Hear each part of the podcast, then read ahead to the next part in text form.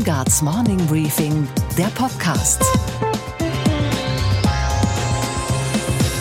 Einen schönen guten Morgen allerseits. Mein Name ist Gabor Steingart und wir starten jetzt gemeinsam. Und zwar gemeinsam auch mit Robin Alexander in diesen neuen Tag. Heute ist Freitag, der 16. August.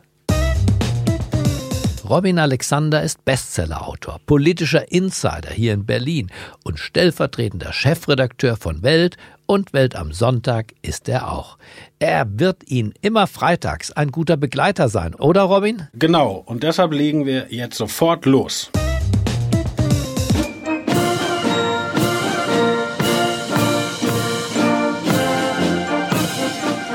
So schmissig klingt das politische Berlin nur zu einer Gelegenheit, wenn ein Verteidigungsminister verabschiedet wird oder eine Verteidigungsministerin.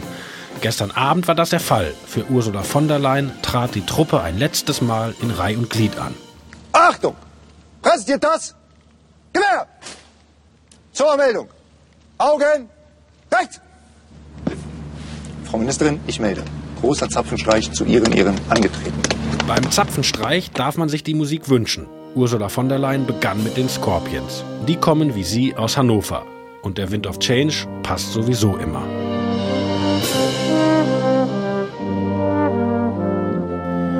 Beethovens Neunte hingegen hatte einen besonderen Sinn. Das ist die Europahymne und von der Leyen wird ja jetzt die neue Europachefin, nämlich die Vorsitzende der EU-Kommission.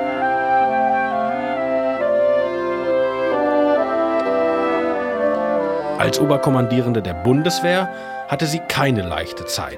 Aber der Abschied fiel versöhnlich aus. Zur Meldung! Augen!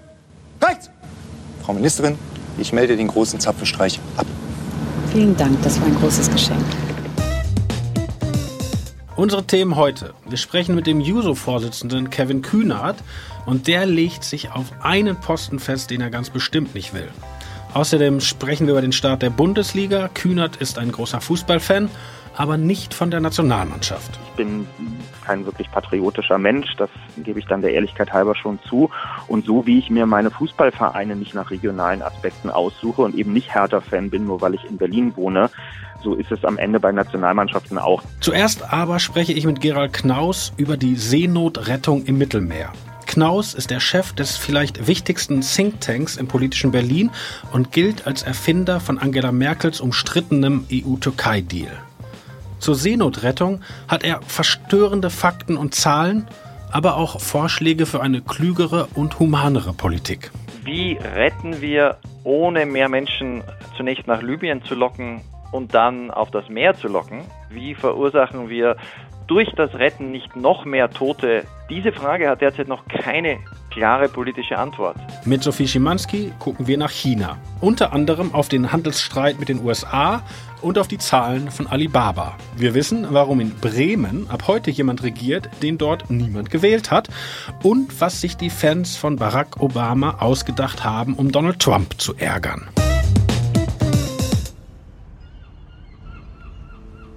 In diesem Sommer kannten die Deutschen neben dem Klima nur noch ein einziges politisches Thema, die Seenotrettung. Das Drama um die Flüchtlinge auf der Sea-Watch vor Lampedusa, die Verhaftung der Kapitänin Carola Rakete und ihr medialer Schlagabtausch mit Italiens Innenminister Matteo Salvini. Rakete und die Arbeit nicht nur ihrer Organisation erfuhr hierzulande einen ungeheuren Popularitätsschub. Im Gespräch mit Dunja Hayali rechtfertigte sie noch vor wenigen Tagen ihr Vorgehen, sie habe schlicht keine andere Wahl gehabt. Lampedusa hat ihnen die Einfahrt verweigert, genauso wie Spanien, genauso wie Malta. Hätte es keinen anderen Hafen gegeben?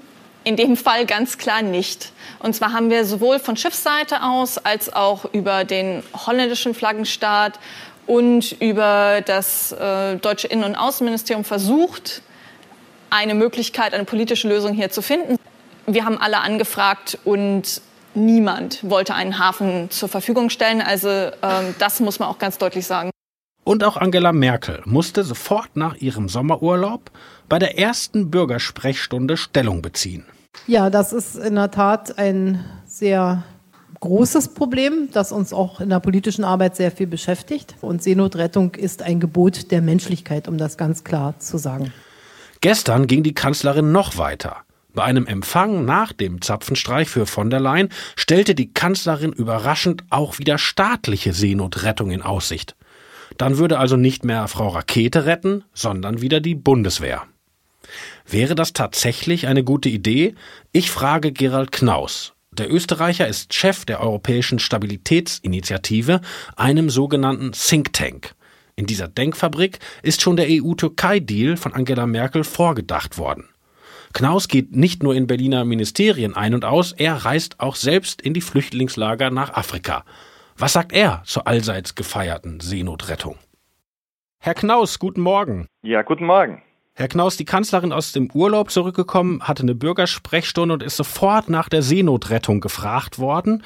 Und ihre Antwort war, Seenotrettung muss eine Selbstverständlichkeit sein. Das leuchtet jedem anständigen Menschen ja erst einmal ein. Aber warum sind es dann Privatleute, die im Mittelmeer die Flüchtlinge retten und nicht die Bundeswehr oder eine EU-Mission? Das Problem ist, dass wir zwar weiterhin einen Konsens haben, einer großen Mehrheit in Deutschland und ich glaube überall in Europa, dass man Leute nicht ertrinken lassen darf. Aber dass wir darüber hinaus bei der Frage, wie retten wir, ohne mehr Menschen zunächst nach Libyen zu locken und dann auf das Meer zu locken, und wie verursachen wir durch das Retten nicht noch mehr Tote, so wie wir das in den letzten fünf Jahren oft gesehen haben? Diese Frage hat derzeit noch keine klare politische Antwort. Ist das wirklich so, dass wir durch das Retten mehr Tote verursachen? Ich meine, das ist ja Klingt erstmal wie eine harte Aussage.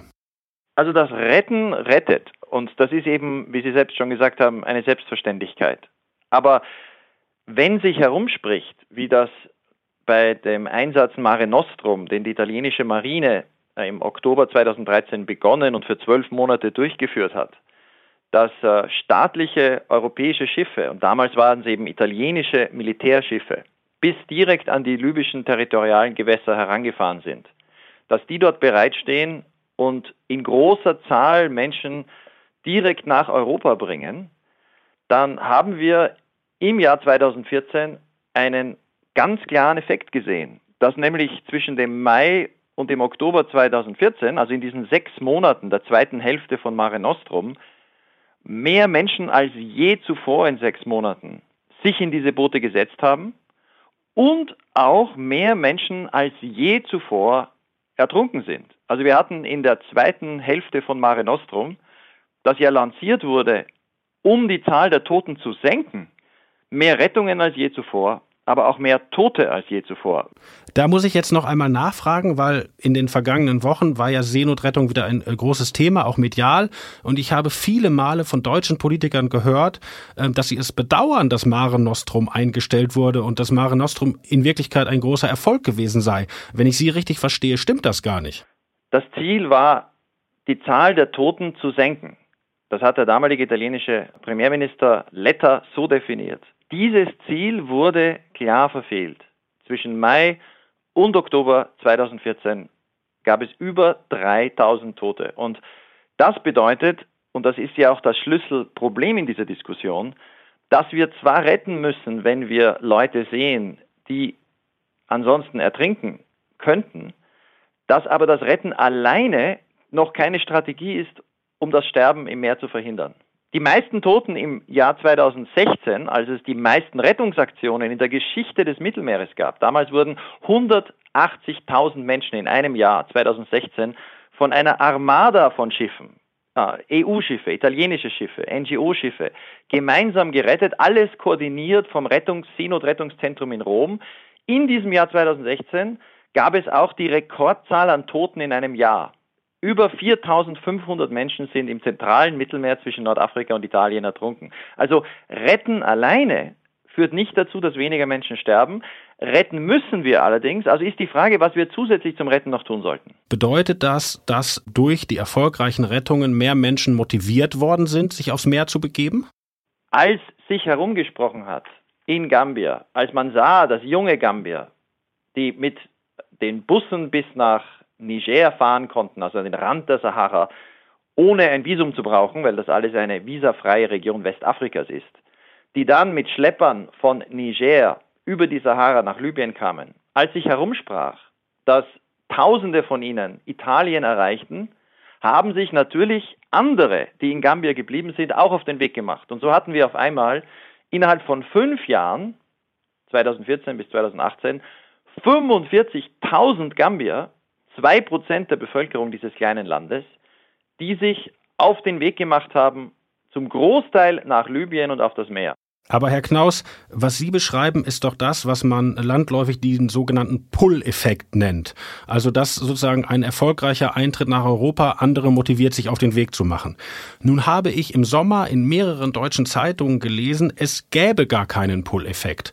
Das wäre wissenschaftlich sozusagen widerlegt worden und die Studie, die dort immer zitiert wurde, die angeblich diesen Pull-Effekt widerlegt, kommt von der Universität Oxford. Ähm, Sie kennen die Studie ja auch. Widersprechen Sie dieser Oxford-Studie? Also das äh, Problem, erstens, ich, ich habe auch in Oxford studiert, aber wenn ich etwas schreibe, ist es noch keine Oxford-Studie. Das ist eine Studie, die von zwei äh, Akademikern geschrieben wurde. Der eine ist an der Oxford-Universität, ein anderer ist an einer anderen Universität. Das ist ein Papier, das vergleicht die ersten sechs Monate von Mare Nostrum mit den ersten sechs Monaten, nachdem Mare Nostrum eingestellt wurde. Und in diesem gesamten Papier die Schlüsselzeit, auf die ich mich bezogen habe, nämlich die Schlüssel sechs Monate 2014 werden gar nicht erwähnt. Sie finden dort auch keine absoluten Zahlen, sondern immer nur relative Zahlen. Das heißt, was hier dort beschrieben wird, ignoriert zwei ganz einfach festzustellende Tatsachen. Die Zahl der Menschen, die von 2014, 15, 16 bis zur, zweiten, bis zur Mitte 2017 sich auf den Weg nach Italien gemacht haben, war eine absolute Ausnahmezahl. So viele Leute gab es noch nie die sich auf den Weg nach Libyen begeben haben. Unter diesen Menschen im Rekordjahr 2016 waren mehr als die Hälfte aus sechs westafrikanischen Ländern, wo normalerweise keine Gastarbeiter in Libyen sind. Es ist auch so wichtig zu erkennen, dass die meisten dieser Menschen sich auf den Weg nach Libyen begeben haben, um von Libyen aus nach Europa zu kommen. Also etwa Menschen aus Gambia, aus dem südlichen Nigeria, aus Guinea oder aus Senegal. Und diese Menschen haben sich auf den Weg gemacht, weil sie gesehen haben, dass andere angekommen sind in Europa. Äh, die Oxford-Studie vergleicht also Perioden, die uns nicht sehr viel sagen, denn sie vergleicht die Winterzeit von Mare Nostrum. Da hat das Programm gerade erst begonnen. Äh, als allerdings klar war, dass ab dem Frühjahr 2014 in großer Zahl Leute nach Europa kamen, haben sich mehr Leute auf den Weg gemacht. Und selbst die Seenotretter erkennen natürlich auch selbst in ihrer täglichen Praxis, je mehr Leute sich in diese Schiffe begeben, je mehr Leute von diesen Schleppern und Kriminellen in nicht seetüchtigen kleinen Booten aufs Meer gestoßen werden, desto mehr Unfälle gibt es. Ob das jetzt die italienische Küstenwache ist, Italien das italienische Militär, die EU mit ihren Schiffen oder private Seenotretter, je mehr Leute auf dem Wasser sind, desto mehr Leute sterben. Was wäre denn eine klügere, eine humanere Seenotrettung? Die humane Politik muss bereits in Libyen beginnen. Es begeben sich überhaupt nur noch sehr, sehr wenige Menschen derzeit in diese Boote. Aber diese Leute, die die Libyer zurückbringen, werden an Land gebracht. Internationale Organisationen sind dort in den Häfen, UNHCR und IOM, werden aber dann in diese schrecklichen Lager gebracht. Äh, jede internationale Organisation beschreibt diese Lager, spricht von schrecklichen Zuständen, wo gefoltert wird. Das ist der moralische Skandal. Wenn es uns gelingen könnte, durchzusetzen, der EU, die ja die libysche Küstenwache mitfinanziert und ausstattet, dass jeder, den die libysche Küstenwache zurückbringt, sofort IOM oder UNHCR, also den internationalen UN-Organisationen, übergeben werden. Und dass diejenigen, und das sind auch weniger als 5000 Menschen derzeit, die in diesen Lagern sind, ebenfalls sofort aus Libyen in andere afrikanische Länder evakuiert werden könnten. Wenn wir also Leute aus Libyen retten und zurückbringen in andere Länder, wo man dann feststellen kann, ob sie Schutz brauchen oder ob sie in ihre Heimat zurückkehren können. Wäre das ein starkes Signal, dass es sich nicht auszahlt, nach Libyen zu kommen, wäre aber auch eine Politik, die Leiden und Folter und die Kooperation mit Folterern, die ja der EU zu Recht angekreidet wird, äh, verhindern würde. Nun gibt es ja schon ein Abkommen, das ist das berühmte EU-Türkei-Abkommen. Also da, man kann das EU-Türkei-Abkommen ja kritisieren. Ich persönlich habe das ja in vielen Artikeln getan. Aber wenn man auf die Zahlen guckt, seitdem sterben substanziell weniger Menschen in der EGs. Ja, sehr viel weniger Menschen. Das Problem an dem Abkommen wiederum, und darum tun sich auch viele schwer damit, und ich verstehe das, ist, dass die, die dann die griechischen Inseln erreichen, dort nicht menschenwürdig behandelt werden und dass es uns nicht gelingt, dort schnelle Verfahren zu machen. Das ist aber auch für das zentrale Mittelmeer ein Problem, denn jeder, der in Niger oder in Ruanda oder in Tunesien nach Griechenland blickt und sich ansieht, wie dort die EU in einem im Vergleich immer noch reichen Staat wie Griechenland mit enormen Mitteln äh, schreckliche Zustände auf Samos oder Lesbos oder Chios schafft, der sagt natürlich, solche Zentren wollen wir bei uns nicht. Wir müssen noch über die politischen Implikationen der Seenotrettung sprechen. Als der Papst vor fünf Jahren Lampedusa besucht hat, als Mare Nostrum gestartet wurde, also die große Zeit der Seenotrettung begann, da war der Politiker Salvini in Italien ein äh, Verrückter am rechten Rand. Äh, jetzt ist Salvini kurz davor, die Regierung zu stürzen. Er ist schon Innenminister, er will Premierminister werden. Hat das eine mit dem anderen zu tun? Also für Matteo Salvini war das das Hauptthema. Er hat es im Wahlkampf 2018 zum zentralen Thema gemacht, um seine Glaubwürdigkeit und auch seine Durchsetzungsfähigkeit zu beweisen. Dass Matteo Salvini in seinem ersten Monat als Innenminister im Juni 2018 die höchste Zahl von Toten, die je in einem Juni im zentralen Mittelmeer gestorben sind, verantworten musste, weil er radikal die gesamte Seenotrettung behindert hat, äh, das zeigt auch, wie, wie er bereit war, auch über Leichen zu gehen. Wenn man jemanden wie Matteo Salvini politisch nicht zum stärksten Mann Italiens machen will, dann muss es gelingen zu zeigen, dass man humane Grenzen, also effektive Grenzen und weniger irreguläre Migration mit Menschlichkeit verbinden kann. Und dafür brauchen wir eine Politik, die etwa alle die, die gerettet werden, aufnimmt, die aber nicht einen Sogeffekt erzeugt. Zurückgehen zum Anfang unseres Gespräches. Die Kanzlerin sagt, Seenotrettung müsse eine Selbstverständlichkeit sein. Nach unserem Gespräch habe ich den Eindruck, mit diesem Satz fängt die Politik eigentlich erst an. Sie hört damit auf keinen Fall auf. Vielen Dank, das war sehr informativ. Ja, ich bedanke mich bei Ihnen.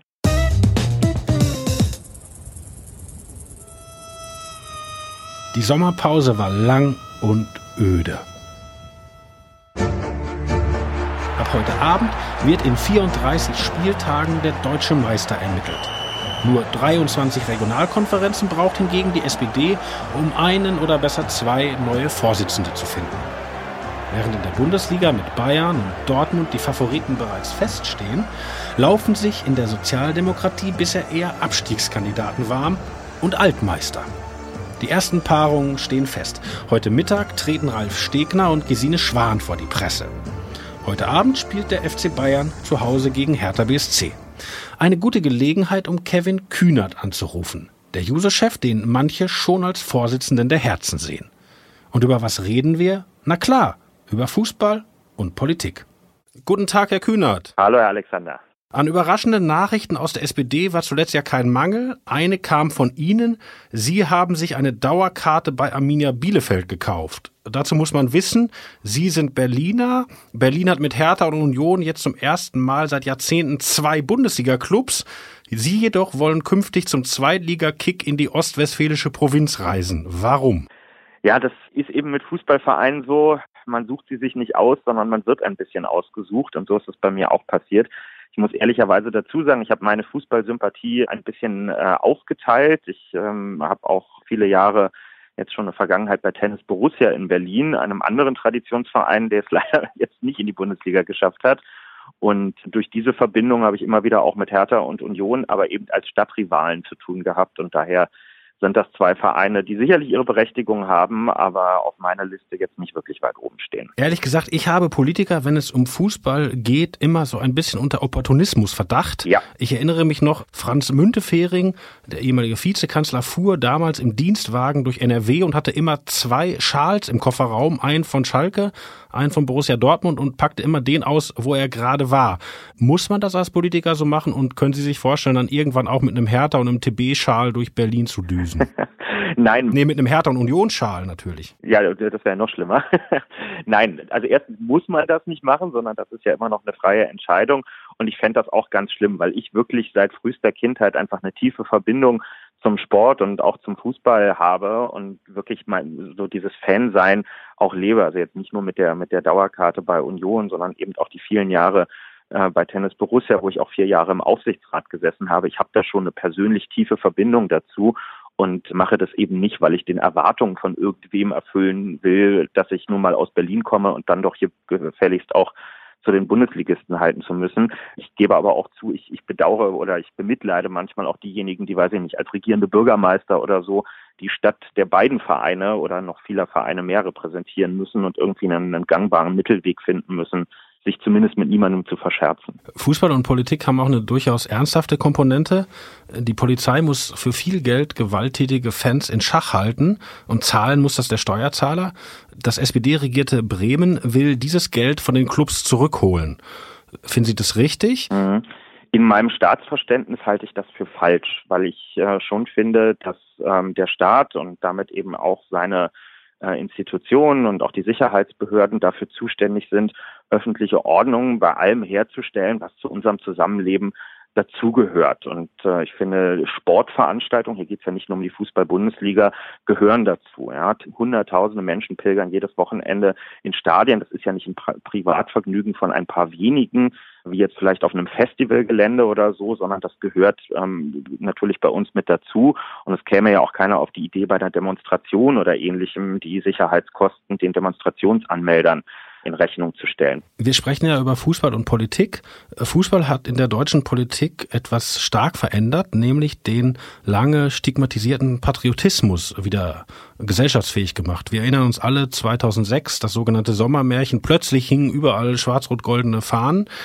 Wie ist das bei Ihnen? Sie sind Fußballfan. Tragen Sie ein Trikot der DFB 11, wenn Sie zu Hause Nationalspiele gucken? Nee, das mache ich nicht, weil ich einfach, also ich bin kein wirklich patriotischer Mensch, das gebe ich dann der Ehrlichkeit halber schon zu. Und so wie ich mir meine Fußballvereine nicht nach regionalen Aspekten aussuche und eben nicht Hertha-Fan bin, nur weil ich in Berlin wohne, so ist es am Ende bei Nationalmannschaften auch. Natürlich komme ich als Fußballfan an diesen internationalen Nationenwettbewerben nicht vorbei. Ähm, es findet ja alleine schon in der Sommerpause statt. Und was macht man in der Sommerpause, wenn man sich das nicht anguckt? Also guckt man sich's an und natürlich versucht man dann auch in irgendeiner Weise eine Begeisterung dazu zu entwickeln. Das hat aber bei mir wirklich in Kindheitstagen schon dazu geführt, dass mein über meinen damaligen Lieblingsspieler, das war Nuno Gomes, eine große Verbindung zur portugiesischen Nationalmannschaft entstanden ist, mit der ich es unabhängig von Cristiano Ronaldo bis heute gut halte, aber auch bei den Turnieren. Ich würde gerne ein bisschen einen Test mit Ihnen machen auf politische Korrektheit und Fußball. Mhm. Ich persönlich bin Schalke-Fan. Ja. Muss ich mich mehr wegen Tönnies schämen oder mehr wegen Gazprom? Würde nicht sagen wegen Tönnies schämen, weil für das Handeln einer, einer anderen Person kann man erstmal relativ wenig. Ich finde, äh, schämen muss man sich für das Verhalten, was dort einige Verantwortliche, auch dieser jetzt viel beschworene Ehrenrat an den Tag äh, gelegt hat. Wenn man so einen, einen großen, eine Monstranz von, von Moral vor sich herträgt als Verein, sich sogar ein Gremium wie so ein Ehrenrat leistet, um dann am Ende in mühsamen Beratungen dazu zu kommen, dass da jemand drei Monate seine Funktion ruhen lässt. Und das wissen wir nun wirklich aus der Politik. Das bedeutet einfach mal überhaupt gar nichts, äh, so eine Konsequenz dann ist das äh, am Ende zum Schämen. Und äh, gleichzeitig, denke ich, kann man dann stolz als Schalker darauf sein, dass die Fanszene, die ja jetzt auch nicht eine nur durch und durch Linke ist, beim Pokalspiel in, in Drochtas in Assel mit einer nahezu geschlossenen Aktion ähm, sich deutlich dazu positioniert hat. Das fand ich richtig stark. Okay, nächster Test, Political Correctness und Fußball. Ich freue mich, wenn meine eigene Tochter Fußball spielt, aber im Fernsehen gucke ich Frauenfußball nie. Ich gucke das noch nicht mal bei der Weltmeisterschaft. Ist das noch okay? Äh, ja, das ist okay. Und ich würde lügen, wenn ich sagen würde, ich gucke genauso viel Frauen wie Männer Fußball. Das tue ich nicht. Das ist aber keine politische äh, Entscheidung, ähm, sondern ich glaube, das hat auch ein bisschen was mit unser aller Gewohnheiten zu tun. Ich meine, wie, wie sind viele von uns zum Fußball gekommen, außer vielleicht die, die mit vier Jahren von ihren Eltern in den Verein gesteckt wurden. Wir haben den Fernseher zu Hause angemacht und es lief die ganze Zeit Fußball. Und welcher Fußball lief? Es lief Männerfußball. Ist es noch okay, ins europäische Ausland zu fliegen, um europäische Auswärtsspiele in der Champions League seines Lieblingsclubs zu sehen? Oder muss man sich da jetzt schämen wegen CO2? Oh, das ist eine wirklich harte Frage, ehrlich gesagt. Ich, ich kann nur sagen, wie ich mich verhalten würde, wenn, wenn, wenn Arminia Bielefeld jetzt wundersamerweise es bald in die Champions League schaffen würde und es gäbe dieses Spiel in Lissabon. Ich glaube, ich würde die Reise antreten tatsächlich. Vielleicht würde ich sie einfach mit einer Woche Urlaub verbinden, um wenigstens rechtfertigen zu können, dass ich irgendwie dann nicht zweimal dafür eine Reise angetreten bin, sondern das Angenehme mit dem Nützlichen verbunden habe. Der letzte DFB-Präsident war vorher ein CDU-Bundestagsabgeordneter. Das endete nicht so wirklich gut und die suchen beim DFB gerade jemand Neues. Ich hatte vor dem Interview Ihnen versprochen, Sie nicht zu fragen, ob Sie SPD-Vorsitzender werden wollen. Aber ich kann Sie ja fragen, wollen Sie vielleicht DFB-Präsident werden? Nee, ich glaube, äh, das wäre nicht das, was mich so richtig glücklich machen würde. Ich fühle mich in Vereinen eigentlich doch, doch wohler als in irgendwelchen Verbänden. Und außerdem habe ich ja nun mitbekommen, diese ominöse Findungskommission des DFB hat nach einigen Absagen ja nun jemanden gefunden, den Präsidenten vom SC Freiburg, der ja wohl auch bereit ist, das zu machen. Ich habe vorhin interessenhalber direkt mal geguckt, ob der auch eine Parteimitgliedschaft hat, habe zumindest in seinem Wikipedia-Eintrag nichts gefunden. Also insofern verabschiedet man sich jetzt vielleicht auch mal von dieser Tradition und außerdem ist er Winzer und Gastronom und die bringen ja von Hause aus eine gewisse Gemütlichkeit und Ausgeglichenheit mit. Das kann dem Laden, glaube ich, noch gut tun. Wenn Sie sich entscheiden müssten, DFB-Präsident oder SPD-Vorsitzender? Ach, kann man nicht so eine Mischform machen, was, was Politisches und was mit Fußball? Das, das wäre mir ehrlich gesagt deutlich lieber. Nein, also das, ich würde auf jeden Fall nicht für einen DFB-Posten kandidieren. Das, das würde ich mal unterschreiben. Okay, jetzt kommt der Test, ob Sie wirklich Fan sind oder nur so getan haben. Bielefeld spielt an diesem Wochenende gegen wen, wann und wo? Bielefeld spielt am Samstag um 13.30 Uhr gegen Erzgebirge Aue zu Hause auf der Alp. Mist, alles richtig. Aber was ist Ihr Tipp? 2 äh, zu 0 für Arminia. Bundesliga fängt schon heute Abend an. Bayern gegen Hertha. A, was ist Ihr Tipp? B, sind Sie für Bayern oder für Berlin? Mein Tipp ist dort ein äh, 2 zu 1 für Bayern. Es kann durchaus interessant werden, glaube ich, das Spiel. Ich bin, wenn es da jetzt drauf ankommt, auf jeden Fall äh, für den FC Bayern, über den ich als kleiner Steppke in den 90ern überhaupt mein Interesse für Fußball entwickelt habe. Das äh, ist eine Seelenverbindung sozusagen, die kriegt man nicht mehr raus dann irgendwann. Mir hat es Spaß gemacht. Vielen Dank für das Gespräch. Ich danke Ihnen. Und was war heute Nacht an der Wall Street los? Und wir gehen nach New York zu unserer Börsenreporterin Sophie Schimanski. Einen schönen guten Morgen, Sophie. Hi Robin, schönen guten Morgen. Es nimmt kein Ende, die Talfahrt an den Börsen, die Angst bei den Anlegern und der ungesunde Verlauf der Zinskurve. Hier in Deutschland ist man sich sicher, an allem ist Donald Trump und sein Handelskonflikt schuld. Heute Nacht hat Trump eine Wahlkampfkundgebung gehabt. Sophie, du hast zugehört, hat er etwas gesagt, was uns noch mehr Angst machen muss. Also aus Anlegersicht sozusagen hat es auf jeden Fall einiges gegeben, was beunruhigend war. Er hat natürlich gelobt, wie es momentan um die USA steht. Auf der anderen Seite hat er aber ordentlichen Konfrontationskurs wieder mit China gefahren. Er hat den Chinesen wieder Währungsmanipulation vorgeworfen. Er hat aber auch gesagt, dass die Sanktionen Wirkung zeigen, weil sie eben bei China negativ einschlagen, während die USA ordentlich Geld dabei verdienen. All you have to do is say, China, how you doing? They're not too happy. They're not too happy. They're losing millions of jobs. The tariffs are working, and they're eating the tariffs, by the way. There's no price increase. You know, you got to talk to these people. The fake news. But do we give up?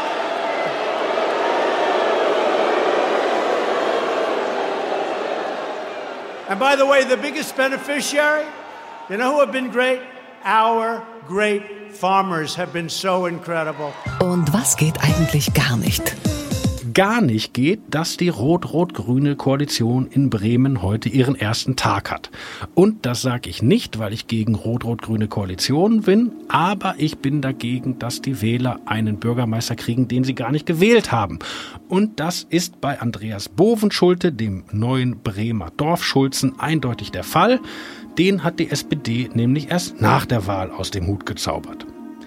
Zum anderen geht das gar nicht, weil die Grünen auch mit im Boot in der Linkskoalition sind. Und im Wahlkampf hatte die Ökopartei ziemlich erfolgreich den Eindruck erweckt, sie würde mittlerweile viel besser zur CDU passen. Die Bremer träumten also von Schwarz-Grün und sind mit der Linkspartei aufgewacht.